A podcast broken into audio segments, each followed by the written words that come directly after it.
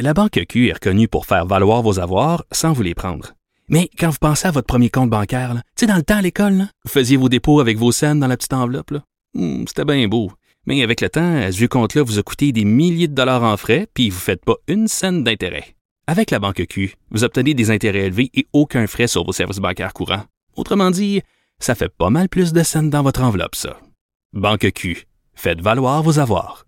Visitez banqueq.ca pour en savoir plus. Cube Radio.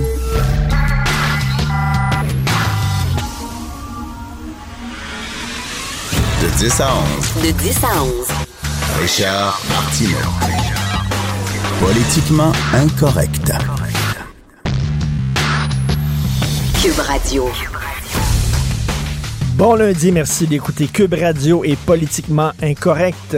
Je vous pose une question très simple. Si, chez vous, vous faites des rénovations majeures, des grosses rénovations, là, tout le plancher de la cuisine est strippé, euh, tous les murs du salon sont enlevés, est-ce que vous allez organiser un party chez vous? Probablement pas. Vous allez vous dire, ben voyons donc, ça n'a pas de sens. C'est tout à l'envers. On va louer une salle. On va faire le party ailleurs. Pourquoi on ne fait pas la même chose avec les villes? Il y a un problème à Montréal ces temps-ci. Montréal est bloqué comme jamais. C'est jamais comme jamais. C'est paralysé, c'est corseté, c'est, vraiment, c'est incroyable. Il y a des détours, des pancartes, des trous. Les cônes oranges ont des cônes oranges autour d'eux. Ça n'a aucun Christy de bon sens. Hier, je voulais aller au marché Atwater. Demande-moi- Demandez-moi pas comment ça se fait. Je me suis ramassé à Ville-Saint-Pierre, dans le coin de la Chine. C'était barré partout. Je capotais.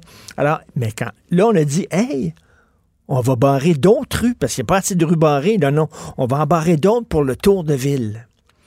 C'est très le fun, le tour de ville. Les gens qui font du vélo en famille, c'est parfait. C'est super bien. Peut-on dire le temps que Montréal est vraiment dans marde? Parce que c'est ça qui se passe, là. Montréal est dans marde. On ne peut plus se déplacer. Ce temps-là, ça va être le tour de Laval. Ou ça va être le tour de Longueuil. On va déménager le tour de ville. C'est-tu obligé de se tenir à Montréal? Pendant quelque temps, il peut y avoir comme une sorte de moratoire. Les blocages de rue pour des événements récréo-touristiques ou les blocages de rue pour des manifestations, on ne peut pas se permettre ça actuellement à Montréal parce qu'il y a trop de travaux. On peut-tu dire, si vous voulez manifester, c'est parfait, c'est un droit fondamental, faites-le au parc Émilie-Gamelin. Vous pouvez manifester là, c'est super, on va appeler ça le parc de la manifestation, ça va être là, c'est super. Puis pour, ce qui est de barrer des routes, on peut faire ça ailleurs. Ça n'a pas de Christie de bon sens. Madame la mairesse, votre escouade de la mobilité, vous avez annoncé ça à grands coups de trompette et de tambour. Un escouade de la mobilité il va avoir six inspecteurs qui vont se promener à travers la ville pour s'assurer que les rues soient fluides. Ça n'a jamais été autant de jamais. Je ne sais pas ce qui arrive avec votre escouade de la mobilité, mais elle est nulle part. Euh, le transit se fait très mal à Montréal. On a besoin de fibres. Pour, parce que là, on est constipé à Montréal. Et là, en plus, Mme la mairesse arrive en disant on va faire de Montréal le paradis du vélo. Il va y avoir 17 autoroutes. 17 autoroutes. On va enlever des voies sur Peel. On va enlever des voies sur Saint-Denis. On va enlever deux voies sur Saint-Denis. Vous savez ce qui va arriver? Les gens qui voulaient magasiner en ville ne pourront plus aller magasiner en ville. Donc, ils vont prendre leur char. Ils vont aller où? Sur la rive nord, au Carrefour Laval, ou sur la rive sud, au 10-30. Donc, au lieu de lutter contre l'étalement urbain, on l'encourage avec ce genre de- d'exercice-là. On pousse les gens à aller à l'extérieur de la ville. Est-ce que c'est une bonne idée? Regardez, il y a des chiffres qui sont sortis, là. M. Sergakis, qui représente les commerçants, les euh, propriétaires de bars et de clubs et tout ça, il dit que pendant le tour de l'île de Montréal, euh, ça va pas bien pour les restos. Il y a une perte euh, nette de leur chiffre d'affaires. Ça ne va pas bien parce que c'est tellement jamais que les gens ne sortent plus. Ils se disent, regarde ça, ils regardent dans le journal, ils ne sortent pas, là. Fait qu'eux autres, c'est une bête. Là, vous allez dire, ouais, mais on s'en fout, c'est les restaurants. Euh, il y a aussi la qualité de vie, tout mais ça fait partie aussi d'un quartier, les restaurants. Si les gens vont plus magasiner sur le plateau, ben, le plateau va mourir de sa belle mort. Ça va être rien comme un petit zoo. On va les voir à travers les grilles. On va jeter des pinottes. les gens qui demeurent sur le plateau, les bobos, on va dire bonjour, etc. Mais ça prend un, un écosystème d'un quartier. C'est oui du résidentiel, mais c'est aussi du commercial. Mais là, je trouve que on va trop loin. C'est six mois d'hiver au Québec. Six mois d'hiver, il faut penser à ça. Là. On ne sera jamais une capitale du vélo comme Amsterdam ou comme d'autres villes. Pourquoi il y a six mois d'hiver rude si ce n'est pas sept mois? Donc, aidez-nous à vous aider. Je pense qu'on pourrait faire ça, là, euh, faire un moratoire en disant pendant un bout de temps, il n'y aura pas, d'autres rues de bloquer puis de fermer autre que celles qu'il faut fermer à cause des travaux, sinon ça n'a pas de maudit bon sens. Vous savez que c'est aujourd'hui qui est déposé la commission d'enquête sur les femmes autochtones disparues et assassinées. Donc, un gros rapport. faut le dire, c'est une histoire absolument dégueulasse, c'est une histoire absolument scandaleuse, c'est révoltant. On dit que sur une période de 30 ans, il y aurait 1200 à 4000 femmes autochtones qui, ont, qui sont disparues. Euh, croit que plusieurs ont été assassinés. Est-ce qu'il y a eu de l'aveuglement? Bien sûr. Est-ce qu'il y a eu des policiers qui ont fait des gaffes, qui ont traîné de la patte? Oui. Est-ce que là-dessus, il y a une forme de racisme? Probablement. Je pense que si ça avait, euh, si c'était arrivé à des femmes blanches, euh, ce genre de, drame-là, euh, il y aurait eu davantage d'enquêtes, de, de forces policières, on se serait moins traîné les pieds, on aurait pris ça davantage au sérieux, on aurait essayé de coffrer des gens, tout ça. Donc oui, c'est une histoire absolument scandaleuse. Mais aujourd'hui, le rapport qui est déposé par la commission d'enquête, le rapport fait 1200 pages. 230 recommandations, c'est énorme. Et le mot génocide est utilisé 122 fois. 122 fois, on utilise le mot génocide. Je suis désolé, trop, c'est comme pas assez. C'est écœurant ce qui s'est passé. Je ne veux pas banaliser les choses, mais les mots ont un sens. Ce qui est arrivé aux femmes autochtones, ce n'est pas un génocide. Ce n'est pas un génocide. Un génocide, c'est ce qui est arrivé aux Juifs en Allemagne dans les années 40, aux Arméniens en Turquie, aux Tutsis au Rwanda, où c'était planifié, c'était préparé, c'était un système qui était mis en place, ça impliquait les médias, ça impliquait les, politiciens, ça impliquait, l'État pour se débarrasser d'un groupe ethnique. La définition est très claire. Hein. Génocide, destruction méthodique d'un groupe humain, élimination intentionnelle d'un groupe ethnique. Là, il y a eu des femmes. Est-ce que c'était méthodique? Est-ce que c'était intentionnel? Est-ce que c'était systémique? Est-ce qu'on est-ce que c'était vraiment planifié? C'est pas un génocide. D'ailleurs, euh, le droit international ne reconnaîtra pas ça comme un génocide. Et quand on utilise le mot génocide pour, à toutes les sauces, ce qu'on fait, c'est que c'est une insulte aux vraies victimes de génocide. Les mots ont un sens. On est, dans une drôle d'époque aujourd'hui. Et euh, George Orwell l'avait dit en 1948, il l'avait prédit, dans l'avenir, on va changer le sens des mots pour essayer de changer la réalité. Euh, donc là, on applique les mots intolérance à n'importe quoi, xénophobie à n'importe quoi, racisme à n'importe quoi. Dès que tu as un débat, il y a quelqu'un qui va utiliser le mot Hitler ou fascisme, ça va sortir. On, dénature les, vrais, mots de leur vrai sens. C'est épouvantable ce qui s'est passé. Ce n'est pas un génocide. Et moi, trop c'est comme passé. Quand je vois un rapport puis ça commence le génocide, j'ai le goût de la mettre de côté. Je décroche. Tout de suite, dès le départ, je me dis, OK, ça, c'est idéologique on veut vraiment, faire un choc. Lisez euh, Yves Boisvert dans la presse aujourd'hui, un excellent papier là-dessus. On veut choquer la population, on veut, on leur dire qu'est-ce qui s'est passé. C'est grave, comme on veut te prendre par le collet, là, on veut que tu lises ce rapport-là. C'est correct, c'est tout à fait correct, mais utilisons les mots à bon escient. Ce n'est pas un génocide. Et quand tu me dis génocide, au contraire, moi, ça fait l'effet inverse. Plutôt que m'intéresser à ce sujet-là, vouloir lire le rapport, je dis, oh non, je laisse ça de côté, puis je décroche totalement. Et Yves Boisvert dit que on utilise aussi du charabia dans ce rapport-là. Il dit que à, 250 reprises, et c'est pas rien, là, à 250 reprises, on parle des deux ELGBTQQIA. Les deux ELGBTQQIA. Ça, c'est les personnes bispirituelles, lesbiennes, gays, personnes bisexuelles, transgenres, queer, en questionnement et personnes intersexuées ou asexuelles. Et ça, je m'excuse, mais ça, pour moi, c'est vraiment de l'enculage de mouche. C'est vraiment, c'est vraiment absolument n'importe quoi. Peut-on parler de diversité sexuelle, point? La diversité sexuelle, c'est correct. Les gens qui sont pas nécessairement hétérosexuels, OK. Mais les deux E, ELGBTQQIA, c'est n'importe quoi. Et j'ai lu, j'ai lu dans, un texte, dans un texte très sérieux, j'ai lu qu'il y a certains gays qui étaient fâchés contre les transgenres et qui, eux autres trouvaient que les transgenres c'était homophobes. Je vous explique, parce que là, ils disent, eux autres, parce qu'il y a des gens qui disent, mettons, t'es un gars. Puis tu dis, ben, je suis attiré par d'autres gars. Je suis un gars qui est attiré par d'autres gars. Mais je dois être une femme.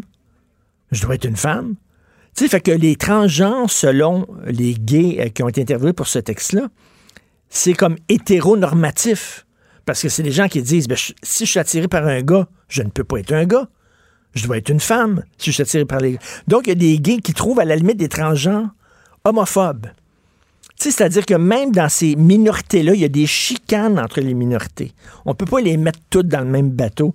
Mais bref, je trouve que c'est un, une com- un rapport de commission qui sent l'idéologie un peu à plein nez. Malheureusement, vous écoutez politiquement incorrect. Richard Martineau. Politiquement incorrect. Normand Lester, bonjour. Bonjour. Normand, tu euh, tu- tu- tu t'intéresses beaucoup à l'histoire, tu lis beaucoup sur l'histoire. Quand on dit que ce qui est arrivé aux femmes autochtones, c'est un génocide, j'imagine que tu dois tiquer un peu là-dessus. là. Ben, c'est complètement absurde, hein, surtout que le mot est utilisé dans le rapport des dizaines de fois. Mais on sait que c'est un mot, bien sûr, qui est un mot euh, euh, qui est tabou, qui est à charge. Dès qu'on parle de génocide, tout le monde dit c'est c'est terrible. Effectivement, mais et surtout accuser les non-autochtones de génocide dans le cas des femmes, parce que tout indique, tous les rapports, toutes les analyses qui ont été faites indiquent que dans la majorité des cas, les femmes autochtones sont tuées par des hommes autochtones. Autochtones, il y a, il y a des, il y a des problèmes, et Ça à- il y a des problèmes de violence conjugale grave sur les réserves. il y a un problème de violence conjugale grave, il y a un problème euh, d'agression sexuelle euh, grave aussi sur les sur les réserves. Enfin, c'est tout le concept le- des concept des réserves euh, qui est en cause parce qu'ils sont souvent situés dans des régions absolument excentriques où il n'y aura jamais de développement économique là, pour permettre le développement, la survie de ces communautés-là. Alors, une bonne partie de ces gens-là euh, vivent bien sûr de l'aide sociale. Ça donne bien sûr à la drogue aussi, parce que c'est une activité énorme, et ça entraîne des problèmes de violence euh, Et- et- conjugale et d'agression sexuelle. Et, et Et Normand, comment on peut parler de génocide alors qu'on sait même pas ce qui est arrivé? On sait même pas euh, qui a tué ces femmes-là, qui les ont enlevées, qu'est-ce qui s'est passé? Donc, on parle de génocide. Génocide, ça veut dire que ce serait pas des Autochtones qui ont tué ces, ces femmes-là.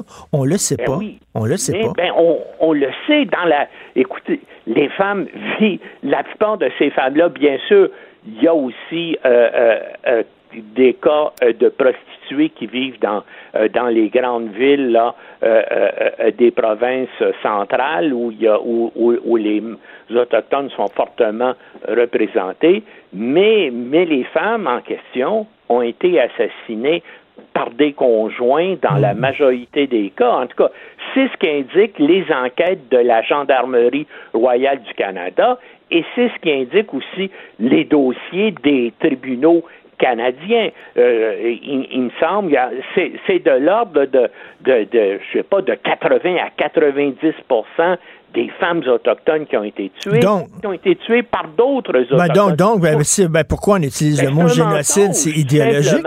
mais c'est un mensonge qui, bien sûr, attire l'attention.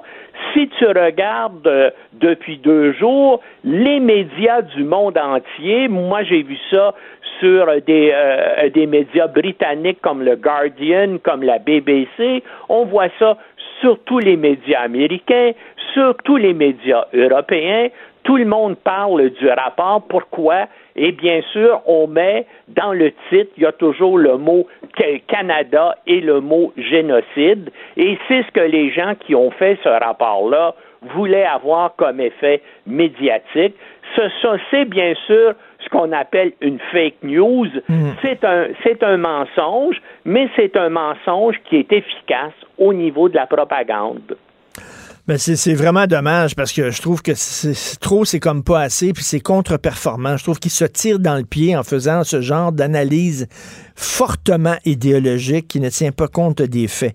Normand, oui, oui, mais tu penses, tu penses que ça va être quoi que ce soit?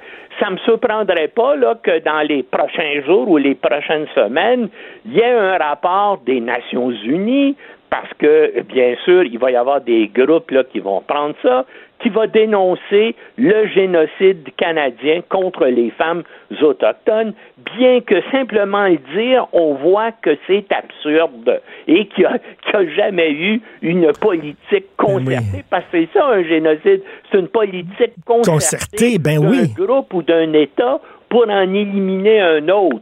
Mais c'est efficace au niveau de la propagande et c'est ce que ces gens-là qui ont produit le rapport voulait. Et, regarde bien ça, regarde bien ça, Normand, plus euh, l'ONU, ça va être, j'imagine, le Conseil, le Conseil des droits de l'homme de l'ONU, sur lequel, sur lequel siège. Sur par des États totalitaires, ce qui est encore plus cocasse. ben, c'est ça, des États totalitaires qui, eux, sont en train d'organiser un véritable génocide contre les chrétiens. Ah ben oui, absolument. ben voilà. C'est le monde fou dans lequel on vit. Qu'est-ce que tu veux C'est fou, c'est fou. Euh, Normand, tu parlais de la réforme de mode de scrutin dans un excellent blog vendredi dernier et j'avoue que je suis tombé en bas de ma chaise en lisant ce blog-là parce que j'ai appris plein de trucs. Euh, tu dis que tu devrais, on devrait récompenser les citoyens qui vont voter. Ben pourquoi pas? On est hein? Donc le fondement de notre système politique, c'est la démocratie.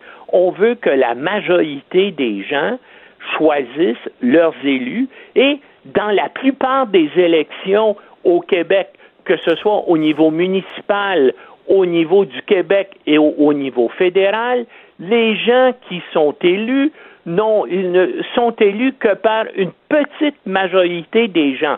Premièrement, ce ne sont pas le nombre d'électeurs euh, inscrits qui votent, hein, c'est, des gens finalement qui décident d'aller voter, donc ça diminue déjà ça. Et là, en général, il y a trois, quatre, cinq, six ou peut-être sept candidats qui se présentent. Il y a des gens qui votent pour chacun d'eux, ce qui fait que le type qui obtient la majorité avec notre système uninominal à un tour, des fois, n'est choisi que par 15, 18, 20% des électeurs inscrits. Donc, hmm. c'est un, c'est un système où, qui n'est pas vraiment représentatif. Donc, comment faire pour s'assurer effectivement que chaque élu représente une majorité de citoyens, ben c'est de, d'encourager et même peut-être de contraindre les gens qui sont des électeurs à aller voter.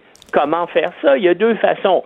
Euh, premièrement, une façon de les encourager, c'est que si tu vas voter, peut-être que la prochaine fois que tu vas demander un permis, la prochaine fois que tu vas avoir euh, besoin d'un certificat euh, de l'État ou de faire des, des transactions avec le gouvernement, tu peux peut-être avoir une réduction, ça va te ben, coûter moins cher. Ben voyons, mais le, gars qui va voter, mettons, la fille qui va voter, parce que, bon, justement, ils sont comme obligés ou ils veulent avoir une récompense, peut-être qu'il va aller là, puis qu'il va annuler son vote. Il ne prendra même pas la peine de s'intéresser, euh, de lire les différents programmes. Il va là rien que parce que, bon, euh, il, va avoir, il va avoir un rabais sur son permis, il va mettre des X partout, puis tout ça.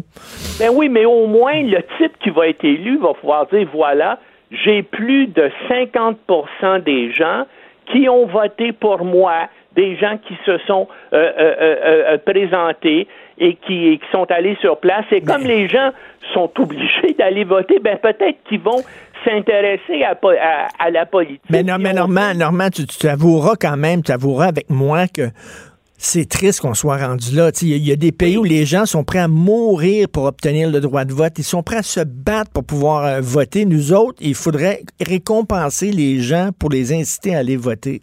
Tu as absolument raison. Et, dans mon blog, je donne l'exemple de l'Australie aussi, où là, il y a 95% des électeurs inscrits qui se présentent et qui vont voter. Pourquoi? Parce que si tu vas pas voter, tu payes une amende. Tu hein? reçois une contravention. Je pense que je me rappelle bien, ça coûte à peu près. Tu as 25 dollars d'amende si tu t'es pas présenté pour aller voter. Et puis si tu payes pas ton amende, ça peut augmenter à 50 et ça peut finir par des travaux communautaires et même quelques jours de prison qui fait que l'immense majorité des Australiens vont voter. Bien sûr, si tu n'es pas au pays ou si tu es malade à l'hôpital, ça c'est une raison valable, mais, il faut que tu te justifies de ne pas avoir été voté, de ne pas être allé mais, voter. Mais, mais, Normand, qu'en est-il du devoir du citoyen? Moi, j'ai peut-être l'air vieux jeu et j'ai peut-être l'air romantique, mais chaque fois que je vais voter, Normand, puis j'attends en ligne là, pour aller voter, je suis ému. Je suis ému chaque fois en disant, ben, je vis dans une société où j'ai le droit de vote, j'ai le droit de décider, qui, puis je trouve ça beau. Ben, moi aussi, mais, mais, mais qu'est-ce que tu veux?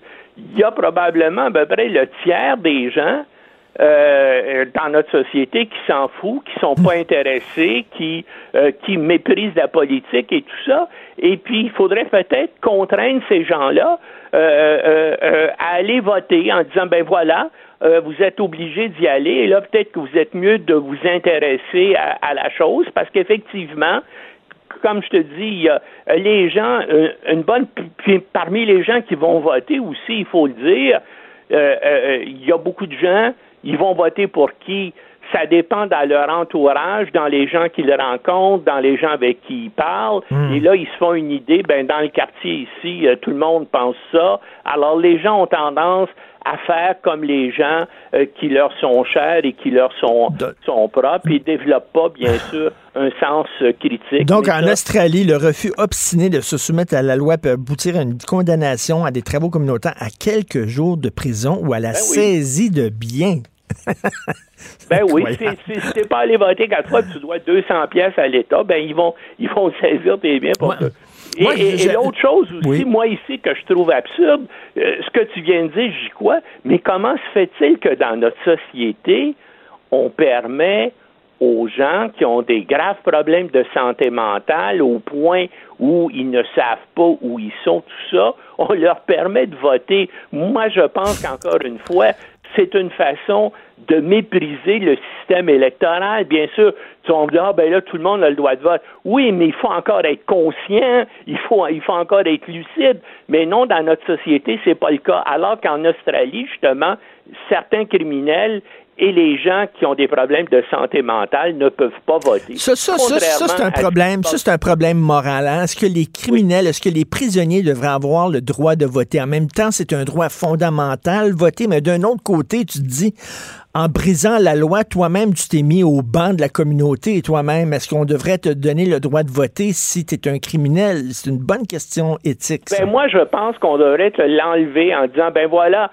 n'es pas prêt à te conformer donc aux normes sociales au point de commettre un crime, ben tu vas être privé du droit de vote pendant tant de temps. Ou ben, il faudrait aussi autre chose que je trouve absurde, c'est que bien sûr on a des lois électorales au Québec, mais il y a prescription après cinq ans. Alors, si tu as triché aux élections, tu as volé tes élections, et puis ça se découvre uniquement cinq ans plus tard, eh bien, il y a prescription. Bon, moi, donc, il y, a, toutes sortes d'autres crimes où il n'y a pas prescription, même après 40 ans. Pourquoi, hmm. dans le cas des fraudes électorales, dans le cas, donc, je mets crime en des délits ou des crimes politiques, pourquoi il doit y a-t-il prescription après cinq ans? Je trouve ça aussi absurde. Tout à fait. Et une autre, une autre réforme que j'aimerais qu'on ait. Moi, j'aime beaucoup le, vote à deux tours. Ça te permet d'ajuster ton vote. Par exemple, quelqu'un peut, mettons, euh, voter pour un parti un peu radical. Mettons, je sais pas, le parti de Maxime Bernier au fédéral ou au Québec solidaire au provincial. Tu veux envoyer un message. Tu veux pas que ces gens-là gagnent. Tu veux que ces gens-là soient suffisamment élevés pour envoyer un message puis mettre de la pression sur le gouvernement. Fait que là, tu votes pour eux autres. Mais là, tu t'aperçois au premier tour, tu t'aperçois au premier tour, il, il, gagne. Je voulais pas qu'il gagne, je voulais qu'il soit fort. Donc, ça te permet de réajuster ton vote au deuxième tour. Je trouve ça fantastique, deux tours. Moi aussi, je pense que le meilleur système électoral, c'est un vote uninominal à deux tours. Oui. Donc, ça assure que tous les élus sont élus par une majorité des gens qui ont qui sont allés euh, déposer leur euh, bulletin de vote dans le bureau de scrutin et, et, et, et c'est ça donc comme euh, comme tu dis, tu as un deux choix, puis ça permet aussi à un deux tours d'avoir des négociations entre les partis oui. qui vont s'entendre en disant OK, ben nous, on se présentera pas au deuxième tour, on va se retirer dans telle circonscription. Et, et, et, d'après moi, c'est important. Ben, c'est le système qui est adopté ben, en France notamment, mais dans une bonne partie des pays démocratiques, un système uninominal à deux tours, ça assure que l'élu représente la majorité de ses électeurs. Puis il y a même un autre système aussi qui, qui est en vogue dans certains États australiens et ailleurs, c'est le système de vote préférentiel. C'est que tu as une liste de plusieurs candidats, puis tu, mets, tu peux dire aussi, voilà le gars que je veux pas du tout. Alors, Ah, là, oui. pour, un, pour, pour un système de vote proportionnel, ça assure que certains types qui sont ou, des individus qui sont présentés euh, pour être élus, qui sont détestés par la majorité des, euh, des électeurs, qui n'ont aucune chance, même avec un système proportionnel. Et moi, personnellement, j'aime pas le système proportionnel parce que ça veut dire, bien sûr, des négociations, des tractations à pu finir. Ça veut dire aussi qu'on se retrouve avec six, sept partis à l'Assemblée nationale. Non, non, comme en Italie, puis ça chicane, puis rien Ben qui oui, se fait. ça. là. On arrive comme en, comme en Italie. Ben c'est pas un système qu'on veut, bien sûr. Non, non, absolument pas du tout. Euh, écoute, lorsqu'on regarde le système américain, le système français, d'autres systèmes, la personne qui a le plus de pouvoir quasiment, c'est le premier ministre canadien. Parce qu'il n'y a pas comme l'équivalent du Congrès, il n'y a pas le check and balances. Il est vraiment, c'est lui qui est vraiment au pouvoir, le premier ministre.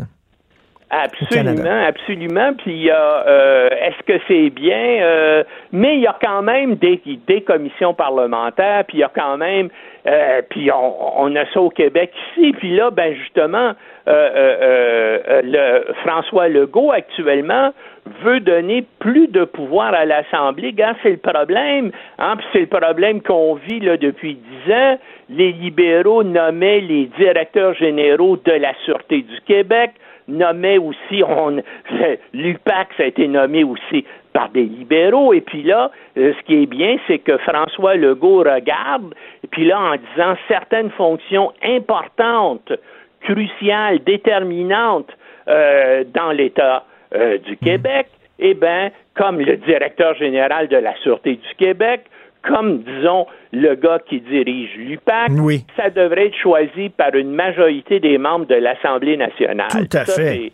Ça, c'est très bien aussi. C'est une façon de limiter dans notre système qui s'inspire du système britannique, justement, que, les, que le premier ministre ait trop euh, de pouvoir. Et nous, on était, regarde, avec tous les problèmes de corruption actuellement et d'impunité pour un, un nombre, euh, veut dire, absolument affligeant de politiciens, euh, ben c'est le temps qu'on a un système comme ça. Et c'est sûr que si les députés avaient à, à choisir à majorité le euh, euh, comme ils font par exemple pour le directeur général des élections du Québec, hein, ben ça devrait probablement qu'il y a plusieurs fonctions clés dans notre État qui devraient être euh, justement soumis au vote et avoir une majorité à l'Assemblée nationale. Ben oui, tout à fait. Ben alors, je conseille aux gens de lire euh, ce texte-là, Mode de scrutin, les réformes qu'on n'osera jamais faire. On n'a pas eu le temps de parler de parité, mais la prochaine fois, parce qu'il y a aussi beaucoup à dire sur la parité sexuelle. Merci beaucoup, Normand. Oui, oui, oui. Beaucoup. Merci. Martineau et l'actualité, c'est comme le yin et le yang. Impossible de les dissocier. De 10 à 11. Politiquement incorrect. Alors, tous les lundis, nous parlons de l'actualité avec Jérôme Blanchet-Gravel, essayiste. Salut, Jérôme. De Richard. Écoute, il y a 30 ans, Jérôme, j'ai vu la photographie qui me le plus ému de toute ma vie, la photographie la plus percutante. 30 ans plus tard, j'y pense encore, elle me hante encore. J'ai jamais vu une photo comme ça. ce Chinois-là en chemise blanche devant une filée de tanks et le tank commence à vouloir le contourner, s'en va à droite, le gars s'en va à droite puis se met devant le tank, le tank s'en va à gauche, le gars se tense à la gauche devant le tank. On ne sait pas ce qui est arrivé à cet individu-là, il a dû passer un très mauvais quart d'heure, mais quelle image, Jérôme, de l'individu contre le système? Oui, c'est assez incroyable. Et euh, bon, c'est les 30 ans. Le régime euh, chinois, t'as vu, a dit que euh, la répression de, de, cette, de cette espèce de mai 68 à la chinoise en 89 était justifiée. Ça en dit long quand même sur l'évolution ou la non-évolution du régime chinois. Euh, la Chine, évidemment, c'est, est entrée dans la modernité technologique, mais elle n'est pas encore entrée dans la modernité politique. C'est une différence fondamentale. On oublie souvent ce qui n'est pas un détail. Là.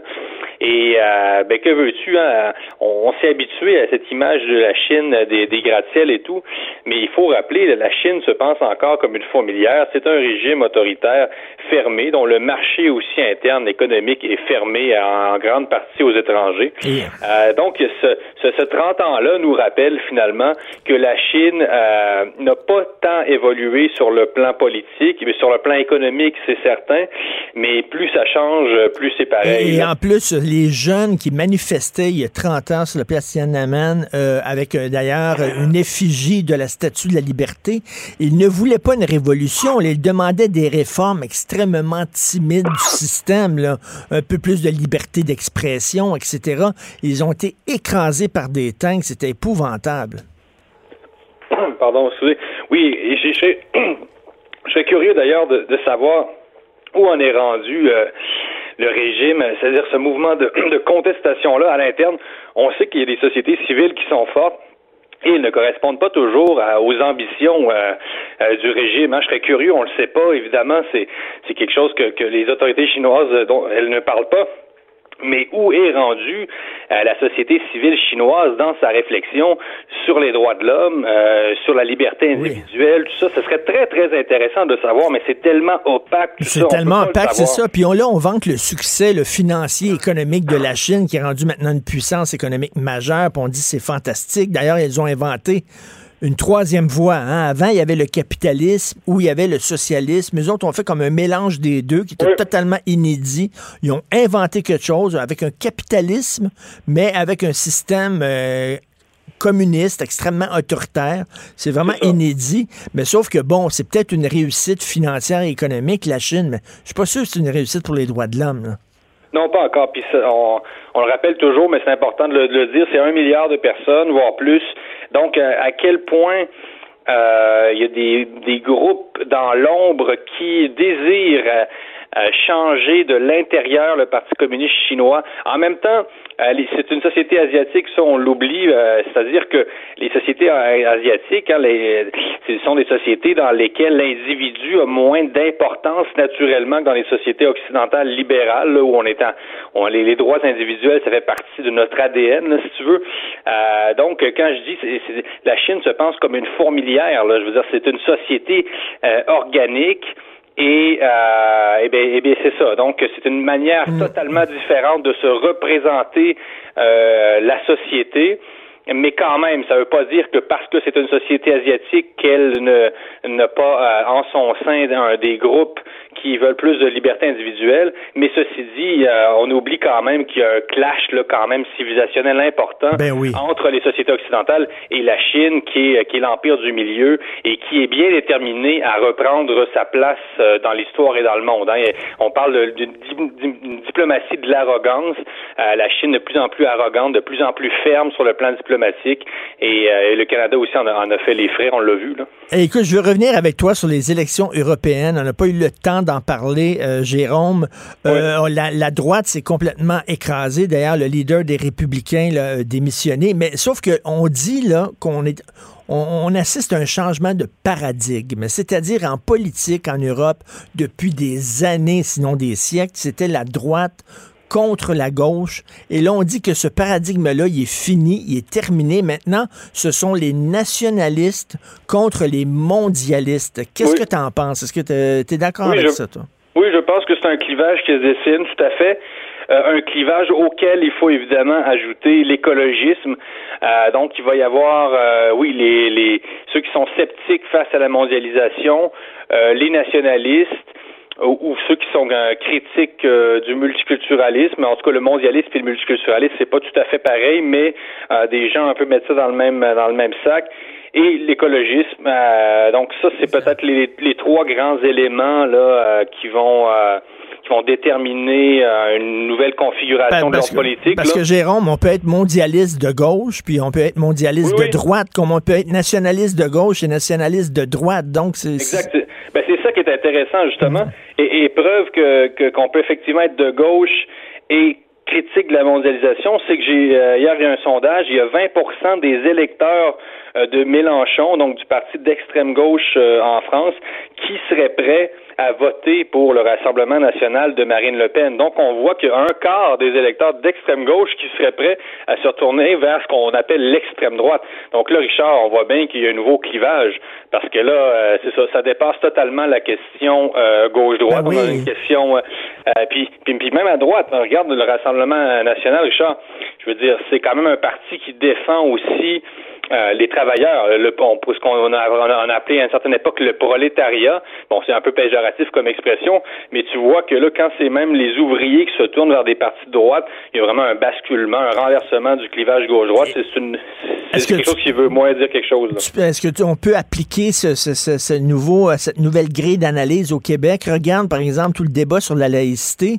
Euh, je pense que c'est un débat où il y a des gens qui disent, ben nous autres, on est plus nationalistes, on veut défendre nos valeurs, notre façon de faire les choses, notre façon de vivre ensemble. Et tu as des gens qui disent non, il faut s'ouvrir à tout prix sur le monde et accepter euh, euh, toutes sortes de coutumes, etc. Donc, c'est pas vraiment gauche-droite, parce que tu peux avoir des gens de gauche qui sont pour la laïcité, tu peux avoir des gens de droite qui sont pour la laïcité et l'inverse des gens de gauche ou des gens de droite qui sont contre. Oui, tout à fait. Euh, ça s'en vient. C'est ce, cette nouvelle configuration-là euh, s'en vient au Québec. Ceci dit, pas certain que ce soit encore euh, totalement mûr. Euh, je pense qu'en Europe, on est vraiment rendu, on, y est rendu au Québec pas tout à fait. bon, évidemment, c'est une société aussi. on n'a pas les mêmes problèmes migratoires, tout ça que mm. connaît le que, que connaît l'Europe. donc, on n'y est pas tout à fait rendu. Euh, par exemple, on est rendu euh, aux écologistes. ça, c'est sûr. ici, on va se redéfinir, les partis politiques se redéfinissent tous euh, au fédéral comme au provincial en fonction de l'écologisme. mais oui, ça s'en vient ici, mais il y a quand même moins si tu veux, cette droite contre la mondialisation conservatrice qu'on a en France là, ou en Europe. ici, on est quand même très, très libre-échange. Mm. Et alors qu'en Europe, en Europe, il y a vraiment une droite très sceptique face au libre-échange. Là, c'est vraiment un autre univers. Là. Écoute, et tu voulais nous parler aussi de la chef du Parti vert, Elisabeth May. Ça, c'est vraiment incroyable. D'ailleurs, elle s'est mis des écolos québécois sur le dos, qui, elle, a dit, oui, à un moment donné, en 2050, on n'aurait plus besoin de l'essence, mais d'ici là, on en a encore besoin, aussi bien produire notre propre essence avec les sables bitumineux plutôt qu'acheter ben du pétrole ailleurs. C'était vraiment étonnant de la part d'Elisabeth May, ça. Ben oui, c'est étonnant. Puis, euh, est-ce que ça va être payant ou ça sera pas payant? Et là, je serais curieux de t'entendre là-dessus. Euh, ah, parce que là, la, semaine passée, tu me disais, Richard, là, les écologistes doivent faire preuve d'un peu plus de pragmatisme. Ça, on peut pas y enlever ça. Là, ça, c'est du pragmatisme à peu près.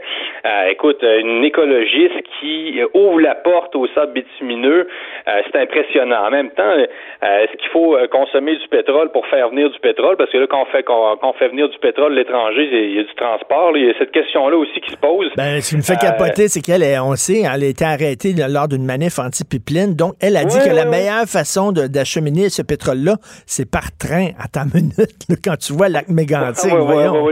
ça, c'est le Bloc québécois, Richard, qui va pouvoir profiter de euh, de cette ben déclaration-là, parce que, bon, euh, sans en faire son cheval de bataille principal, je pense qu'il faut pas qu'il fasse de l'écologie son euh, son principal point de programme, le bloc, mais le bloc peut en profiter, là, parce que si il dit, là, on est seul parti qui, évidemment, s'oppose au projet au sable bitumineux, aller au, Canada, qu'est-ce qui cet état pétrolier-là. Donc ça, c'est une déclaration qui peut profiter au bloc, qui est en train de se, se verdiser, si tu veux. Mais ça reste que, je sais pas, est-ce que ça peut lui profiter à Mme May à, l'ère où à l'heure où les écologistes ont le vent dans les voiles et qu'il y aurait peut-être des gens de la ordinaire qui se disent nous on, est quand même écologistes mais pas radicaux. Et là, il va, il va y avoir aussi un schisme chez les écologistes, comme dans tous les grands mouvements politiques, entre euh, ben, les bolcheviks, les. Là, là je, fais, je leur fais un petit clin d'œil. Euh, non, non. Mais euh, tu vois ce que je veux dire? Les radicaux, les, radicaux, les pragmatiques. Là. Ceux qui veulent avoir raison puis ceux qui veulent gagner. C'est ça. Donc là, on s'en va vers ça. Ça va être intéressant de regarder ça. Mais, mais je pense que ça va y profiter. Moi, je pense que ça va plus profiter à Mme May que ça va lui nuire ben, au Canada anglais, pas au Québec. Non, et en terminant, écoute, je peux pas le passer à côté. Je vais te poser la question, toi aussi, l'utilisation du mot génocide par la, commission d'enquête sur euh, les ah Autochtones assassinés. C'est vraiment trop. Euh, j'ai lu quelques extraits du rapport. Ça m'apparaît, vraiment être condensé euh, de plusieurs termes à la mode. Là, on parle même de la transphobie serait un problème là qui conjugué au colonialisme de l'État canadien aurait créé ce, ce génocide-là. Un génocide, c'est, quelque chose de planifié. Là, c'est pas quelque chose comme ça spontané. Ça prend quand même une organisation politique. Ça prend des, des gens qui militent en faveur de l'extermination d'un groupe euh, circonscrit, précis, là, identifiable. Donc euh, ça, c'est totalement exagéré. Ça va, ça va décrédibiliser, décrédibiliser un exercice qui était nécessaire. Mais là, on a vraiment l'impression que le, écoute, le, ministère de la vérité a parlé. Là. Ben oui, là, je parlais à Normand Lester tantôt, puis ça, ça va être repris par l'ONU. L'ONU vont sauter là-dessus comme la misère sur le pauvre monde sur le rapport. Ben, pour l'image du, Canada, euh, c'est assez catastrophique. Là, moi, je le sais, j'interviens des fois dans les médias euh, européens, et là, à chaque fois, je veux dire, la réaction, c'est les gens en reviennent pas, là, et ils sont vraiment convaincus qu'on a fait un génocide et qu'il y a des Blancs qui ont dit on s'en va à la chasse aux, Indiens, pour utiliser une expression euh, qu'il faudrait plus utiliser, là. Mais, euh, mais non, pour l'image du Canada, c'est vraiment catastrophique. Et ben non, c'est pas crédible, mais pas du tout. Et, et on sait que les populations autochtones souffrent de problèmes sociaux qu'on retrouve dans plusieurs autres euh, sociétés euh, en voie de développement, parce que bon, euh, c'est vrai, les autochtones ont des problèmes, souffrent de problèmes sociaux qui sont dus, oui, à l'histoire. Donc l'isolement, toxicomanie, pauvreté, manque d'éducation, mais ce sont pas des problèmes propres non plus aux communautés autochtones et au Canada. C'est ça. Et on est loin, on est loin du génocide. À un moment donné, trop, c'est comme pas assez. Merci beaucoup, Jérôme. L'art est dans la manière. Non, c'est pas de la comédie. C'est politiquement incorrect avec Martineau. Alors, nous parlons maintenant avec M. Pierre Paulus, qui est ministre du cabinet fantôme. En fait, il s'occupe de tout, porte-parole pour tout ce qui touche la sécurité nationale pour le Parti conservateur du Canada, qui est avec nous. Bonjour, M. Paulus. Bonjour, M. Martineau. je veux revenir sur le, reportage de Félix Séguin qui nous a appris euh, toute une nouvelle d'ailleurs qu'il y a 400 narcotrafiquants mexicains qui se promènent en toute liberté ici au Canada euh, parce que bon on a décidé d'être moins sévère. Avant on avait besoin d'un visa euh, pour lorsqu'on était mexicain pour venir au Canada. Justin Trudeau qui a voulu montrer qu'il était plein de compassion, de générosité a laissé tomber le visa. Donc euh, ça fait qu'il y a 400 narcotrafiquants maintenant mexicains qui se promènent, qui se baladent en toute liberté. Vous avez rencontré l'ambassadeur mexicain vous? M. Paulus? Euh, oui, je viens juste de terminer une rencontre justement avec ah l'ambassadeur. Euh, écoutez, ce dossier-là, il faut, euh, faut être prudent. Il y a des informations et c'est pour ça que j'ai posé des questions la semaine passée suite au reportage de, Félix Séguin. on a posé des questions à la Chambre des communes, à M. Trudeau et au ministre de la Sécurité publique pour avoir plus d'informations. On nous a répondu des chiffres, mais qui finalement, selon ma rencontre que je viens avec l'ambassadeur, les chiffres qu'on a d'un côté de, la part de M. Séguin et de l'autre côté du gouvernement sont pas euh, correct. Donc, c'est de l'information. Avant de, d'aller plus loin. Quoi, ils disent, ils disent que c'est, c'est pas vrai que 400, 400 bandits qui se promènent en liberté ici? Selon l'ambassadeur? Selon eux, les chiffres seraient faux, puis l'information serait pas bonne. Euh, de l'autre côté, le gouvernement nous a donné des chiffres qui ne correspondent pas à ce dossier-là. Donc, c'est pour ça que moi, avant d'aller plus loin, il faut que j'essaie d'avoir vraiment la vraie, la bonne information.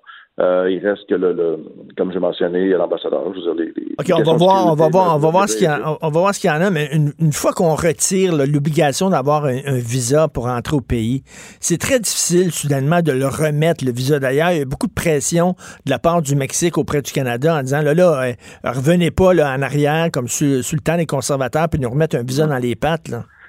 Mais la question surtout euh, concernant les visas était la, c'est qu'il y a des Mexicains qui viennent en, tourisme puis demandent l'asile. Ça, c'est surtout ça qui était le problème à l'époque. Euh, il y avait en 2009 là, environ 10 000 Mexicains qui demandaient l'asile au Canada. Finalement, la, grande majorité, bien entendu, était refusée parce qu'il n'y avait pas de motif de demander l'asile. C'est des gens qui arrivaient du Mexique. Donc, devaient être retournés. Ça coûtait des millions de dollars au Canada pour retourner ces gens-là. C'est pour ça que le, à l'époque, le visa avait été instauré. Mais de l'autre côté, on a aussi des, des, centaines, des, centaines de milliers de Mexicains qui viennent ici vraiment en tourisme, dépensent de l'argent au mhm. Canada. On a aussi, bon. Donc, c'est pour ça que la balance des choses n'est pas toujours facile à faire. Faut voir euh, à mesurer l'impact des relations, premièrement, du Canada et du Mexique, l'impact économique et la sécurité. Moi, mon point, euh, c'est la sécurité. Puis, je veux m'assurer que les, les informations qu'on a reçues euh, du reportage sont. Donc, vous lâchez pas, vous lâchez pas le morceau. Vous allez rien que contre-vérifier ces informations-là pour voir si effectivement il y a lieu de, il y a lieu de critiquer le gouvernement ou pas. Euh, euh, critiquer le gouvernement d'une part, oui, puis de l'autre côté, moi surtout, c'est de savoir ce qu'il y en est pour être en mesure de prendre des mesures efficaces pour éviter que ça arrive. Monsieur Pierre Paulus, je ne sais pas si vous avez lu ma chronique d'aujourd'hui, mais j'écris qu'arrive-t-il aux conservateurs mercredi dernier, mercredi dernier en Chambre, il y a la députée euh, Monique Posé du Bloc québécois qui demandait à ce que tous les députés acceptent une motion concernant le droit des femmes euh, à, avorter. tout le monde a accepté, sauf les conservateurs. Et moi, je me disais, quel mauvais timing parce qu'on voit ce qui se passe aux États-Unis. C'est assez inquiétant, les droits de l'avortement qui reculent. Euh, les conservateurs auraient pu dire haut et fort qu'ils n'ont rien à voir avec la droite trumpienne, la droite morale. Pourquoi vous avez refusé d'accepter cette motion-là? Premièrement, il faut savoir comment ça fonctionne. Une motion à la Chambre des communes, il y a des motions qui sont établies d'avance, qui sont connues d'avance, qu'on prenne une décision par la suite, lorsque mhm. c'est le temps de le voter, on le fait. Ce genre de motion-là, c'est pas ça. C'est premièrement, il y a des gens de notre parti qui ont été avisés quelques minutes avant la période de questions. Moi-même, je savais même pas que ça arriverait. On avait euh, des informations comme quoi que c'était une motion sur les pipelines. Là, on est arrivé, poum, la madame euh, Posé a commencé à lire sa motion. Il y a quelqu'un qui a crié non. la façon que ça fonctionne, c'est que dès que quelqu'un dit non, le président et dire non, c'est pas accepté. Sans... Donc, elle n'a même pas le temps de dire trois mots. Quelqu'un dit non, pensant que c'était un autre sujet. Puis, euh, c'est pour ça que les conservateurs, finalement, sont restés assis.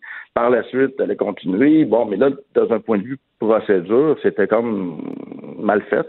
C'était juste au bout de piste, dans le fond, c'était quoi l'idée?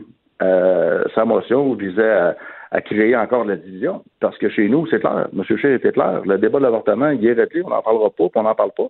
Puis là, d'arriver comme ça, puis là, les libéraux m'ont profité. Puis... Oui, mais justement, vous auriez pu l'appuyer, puis ça aurait été fini, ça aurait, ça aurait vraiment tué le débat dans l'œuf. C'est pas un vote. C'est pas un vote, là, comme on se lève chacun pour voter, comme une, loi. Là. C'est une motion. Elle a commencé à parler quelqu'un pensait qu'elle parlait d'un autre sujet, a crié non. Puis normalement, le président s'arrête là. Bon, est-ce que ça aurait pu être fait autrement? Oui, mais de la façon dont c'était fait, c'était cavalier aussi de la part du bloc d'arriver. Normalement, tu arrives d'avance, tu informes les partis. Les partis, on a le temps de se parler. On dit, OK, il va y avoir cette motion-là qui va être amenée à la fin. On, va l'appuyer ou non. Bon, dans ce cas-là, personne n'était vraiment au courant. Puis euh, même le sujet de la motion, il y en a qui pensaient que c'était sur les pipelines. Donc mes collègues, là, avec la traduction, ont commencé à entendre parler, puis on dit non, mais sans savoir vraiment c'était quoi le sujet. Mais, là, mais là vous savez. On dépose régulièrement des motions. Hein, écoutez, euh, je sais pas, genre de tête, je sais pas combien de fois à chaque fin de période des questions se lève avec le programme du Parti libéral disant je fais une motion, je demande le consentement unanime de la Chambre pour qu'on dépose le, le, le, le, voyons, le programme électoral des libéraux parce qu'il y a plein de faits là-dedans qui sont pas faits, mais c'est ça les libéraux crient toujours, mais ça, c'est de la... Mais, mais, mais vous, vous, avez donné quand même des munitions à Justin Trudeau, d'ailleurs, qui s'est pas gêné pour parler, là, justement, de nous autres, les libéraux, on défend l'avortement, contrairement aux conservateurs. Il voulait bien sûr parler euh, du mouvement conservateur, mais en même temps, il vous a donné une petite jambette. Là, il savait fort bien que conservateur, euh, il y a le petit C puis il y a le gros C aussi. Là. Mais sauf que euh, vous avez donné des munitions parce que lui, on le sait, il y a des problèmes ces temps-ci. Ses sondages vont mal. Même les femmes commencent à délaisser le Parti libéral parce qu'ils n'ont pas aimé la façon dont il a traité Mme Wilson-Raybould et Mme Philpott. Sauf que là, maintenant, tout le long de la campagne, il va se présenter comme nous sommes le parti qui défendait le droit, qui défendons le droit à l'avortement. Puis nous, on a été clair, Andrew Scheer a été très clair. Puis quand j'ai quand j'ai appuyé Andrew à la course à la chefferie du Parti conservateur avec mes collègues Reyes, Bertol et Sylvie Boucher, qui est une femme, la première question, c'est t'es clair avec nous, cet enjeu-là, on n'en parlera jamais. C'est clair, les gars, filles, on parlera jamais de ça, c'est un débat réglé. Parfait. Et je l'ai appuyé, nous l'avons appuyé. Puis encore vendredi, j'étais avec lui à Québec, on va parler de ce sujet-là, Andrew Scheer, c'est carrément juste la petite politique là, que le Bloc et les libéraux font pour essayer de nous faire des gens bêtes. Ils ont réussi à faire une jambette, oui, mais c'est parce que c'était fait d'une façon tout croche. C'était pas vraiment un débat, c'était pas vraiment quelque chose d'officiel. Puis là, ils s'en servent. Mais nous, c'est. Mais ça, ça vous a mis dans une mauvaise position parce que c'est eux qui veulent en parler. Oui, mais ça vous a mis dans une mauvaise position parce que là, ce qu'on ce qu'on voit, c'est que ah, ils ont, ça a été refusé. Ce qui, ce qui a joué dans tous les journaux, c'est les conservateurs ben ont refusé d'appuyer cette motion-là. Ça vous fait mal paraître. Là. Parce que là, il y a des femmes qui peuvent dire, là, qui peuvent dire, ils ont un agenda caché, les conservateurs. Non. Mais M. Martineau, je vous le dis là, aujourd'hui, là, sur la tête de ma fille, là, il n'y a aucunement question que les conservateurs rouvrent le débat sur l'avortement. Un gouvernement conservateur ne touchera jamais à ça, comme Stephen Harper, le gouvernement majoritaire, n'a jamais touché à ça. Ça, c'est une promesse, c'est clair. Andrew Scheer l'a dit partout, il peut le dire. Mais c'est sûr que les libéraux vont tout faire pour se trouver des munitions, vont tout faire pour essayer de nous faire des gens bêtes. Mais ça, je vous le dis, je vous le garantis, il n'est pas question qu'on touche à cet enjeu-là. Puis euh, c'est pour ça qu'à chaque fois qu'eux veulent en parler, nous, on ne veut pas en parler justement parce qu'on ne veut pas l'ouvrir le sujet. Bon, ben, en tout cas, ça, ça va rassurer beaucoup de gens de vous entendre. Euh, écoutez, euh, je ne peux pas là, passer à côté de ça. Vous savez que c'est le, le, rapport de la commission sur les femmes autochtones assassinées disparues. Le mot génocide revient plus de 100 fois dans ce rapport-là. Pensez-vous vraiment que les femmes autochtones ont été victimes de génocide de la part du Canada, M. Paulus? C'est ça, là, actuellement, ce matin, j'ai pas eu le temps de voir les détails du rapport, là, parce que j'étais en meeting, mais il reste que le mot génocide, euh, faut faire attention. À un moment donné, là, euh, je crois que oui, il y a eu il y a eu des, les femmes qui ont été assassinées, qui sont disparues, il y, a, plein de choses qui sont passées, mais euh, de là mettre un mot génocide, je vais voir ce qu'il y en est pour euh, me faire une meilleure tête là-dessus. Mais quand on compare avec le génocide des Juifs en Deuxième Guerre mondiale ou des peuples en Afrique à coup de 800 000 personnes, euh, à un moment donné, il faut faire la part des choses. Les mots doivent avoir un sens. Ben, tout à fait. Sans enlever l'importance de ce qui est arrivé, bien entendu. Merci, merci beaucoup, M. Pierre Paulus. Merci. Merci. Pierre Paulus du Parti conservateur. Donc, c'est ça, c'était une motion qui a été présentée par le Bloc. Là, M. Paulus dit que c'était euh, vraiment comme quasiment improvisé. Sauf que, bon, c'était très clair. Est-ce que vous êtes pour le droit des femmes à choisir elles-mêmes si elles avortent ou pas? Euh, et là, les, conservateurs ne l'ont pas, pas appuyé. Moi, je trouve que c'est une gaffe. Je trouve que c'est une gaffe politique parce que maintenant, ils viennent de donner, là. Justin est en train de se noyer dans les sondages. D'ailleurs, il remonte. Il remonte. Justin est en train de se noyer dans un sondage. Puis là, on dirait que les conservateurs, ils ont envoyé une bouée. Ils ont tendu une perche en disant Hey, Justin, maintenant, présente-toi, toi, comme le défenseur du droit à l'avortement. Parce que c'est inquiétant ce qui se passe aux États-Unis. C'est inquiétant. C'est vraiment, là, ils sont rendus à presque 30 États qui reculent sur les lois sur l'avortement. Je trouve que ça aurait été très bon pour le Parti conservateur de le dire haut et fort. Nous ne reviendrons pas. Là, il nous le dit, là, M. Paulus, mais il aurait dit voter pour la motion, puis ça aurait été tout. Ça aurait fini. Ça aurait tout, tout réglé à patente, puis on serait passé à autre chose. Tandis que là, il y a beaucoup de femmes qui ont de la difficulté à voter conservateur. Hein, les conservateurs ont de la difficulté à tirer le vote des femmes. Et là, ça va être difficile parce que les femmes ont dit Ouais, ils ont beau dire. Euh, ils disent qu'ils sont pour le droit à l'avortement, mais quand c'est le temps de se lever en chambre puis d'appuyer une motion, ils le font pas. Fait que j'ai peur qu'il y ait un agenda caché. Puis je pense que c'est vrai qu'il y a plusieurs personnes qui vont être mal à l'aise avec la position du Parti conservateur. Ça aurait été, eux autres, parfait de se lever en disant oui, unanimité à la Chambre, on ne touche pas à l'avortement, on passe à autre chose. Quelle gaffe! Quelle gaffe! Il pouvait être sûr que Justin Trudeau, au cours des prochains mois, va utiliser ça régulièrement et va taper sur le même clou. Euh, ça va être très, d'ailleurs, il remonte dans les sondages. Cube Radio.